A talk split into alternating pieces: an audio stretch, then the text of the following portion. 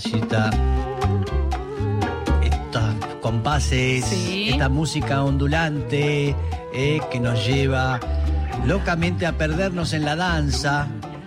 Sí. Tiene una responsable, la señorita Lula Mangone. Bueno, eh, vamos a hablar de. Estoy dormida, quiero que sepan. Ah, estoy lenta. razón, hace No, rato que estoy- estaba tratando de hablarte. No, Claro. bueno, pero estoy lenta. Es así. Bien, Vamos a hablar de un documental bien. Eh, que está en Cinear. Cinear, me gusta. Estoy muy con la onda de la gente mayor. Perdónenme, no me Bueno. juzguen. Es un ¿Y qué documental. ¿Por qué es eso? No, porque ¿Sentís siempre que que, sos me mayor ya? No, no es No. por eso, es porque me interesa la vida de la gente mayor, porque Ajá. empecé a descubrir que se pueden hacer cosas ¿Tenés un maravillosas.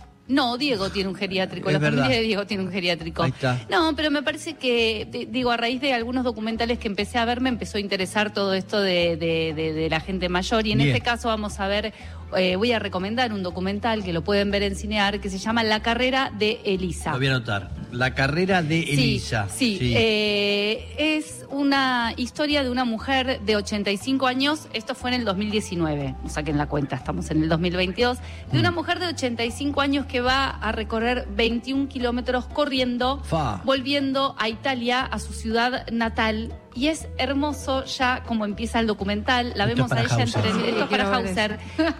ella es hermosa, ella parece de 18, o sea, ya con un cuerpo atlético de una persona jovial, con una mentalidad jovial, por supuesto. Mm. Eh, y la ves a ella tranquila viendo en su casa de Argentina, preparándose para, para volver a correr estos 21 kilómetros en Italia, pero ves 10 minutitos antes de cómo es su vida en Argentina. Y ya la ves viendo eh, programas de preguntas y respuestas de Italia, como eh, nunca perdiendo su idioma, Mira. nunca perdiendo sus raíces. Sí.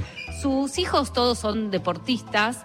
eh, creo que la hija es kinesióloga, si mal no entendí. Ponele. Su hijo, no entendí si vive en Italia o en Argentina, pero es entrena- entrenador de fútbol de la UBA, en donde, bueno, ella a raíz de una competencia anterior que tuvo, se cayó de una piedra, se lastimó, Mm. se rompió la rodilla, bueno, una persona de 85 Claro. años, y cómo se va preparando para esta carrera, que en el medio es la vuelta a su país, las Mm. emociones, cómo va recorriendo, eh, me acuerdo y me voy emocionando, Mm. va no, desde la guerra, ¿no? Se fue a los 14 años de este lugar en donde pasa y decía, acá había una heladería, acá estaba la, Sí. la panadería, acá estaba todo, y cómo va recorriendo y cómo se va reencontrando con toda la gente que dejó a sus 14 años y cómo encuentra el pueblo, que era de tierra, de piedra, y hoy está todo pavimentado, Mm. y una carrera que emprende que va más allá de lo que tiene que correr, lo que tiene que hacer, sino cómo lo hace y de qué manera. Es, es hermoso, Hermoso. lo pueden ver en guau. cinear.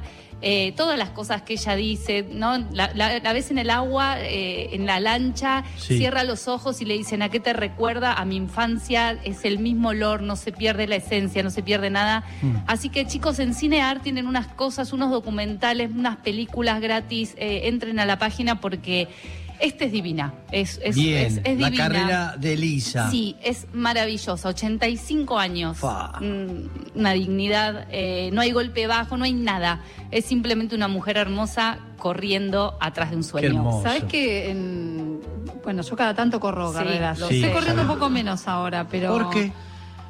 No sé, la verdad que la, viste, el eh, post pandemia quedé medio Ah, Sí. ok. eh, que me costó, que me costó arrancar. El año pasado corrí la media maratón, ahora me, eh, me anoté en una de, de 15, voy a, Mm. voy así retomando.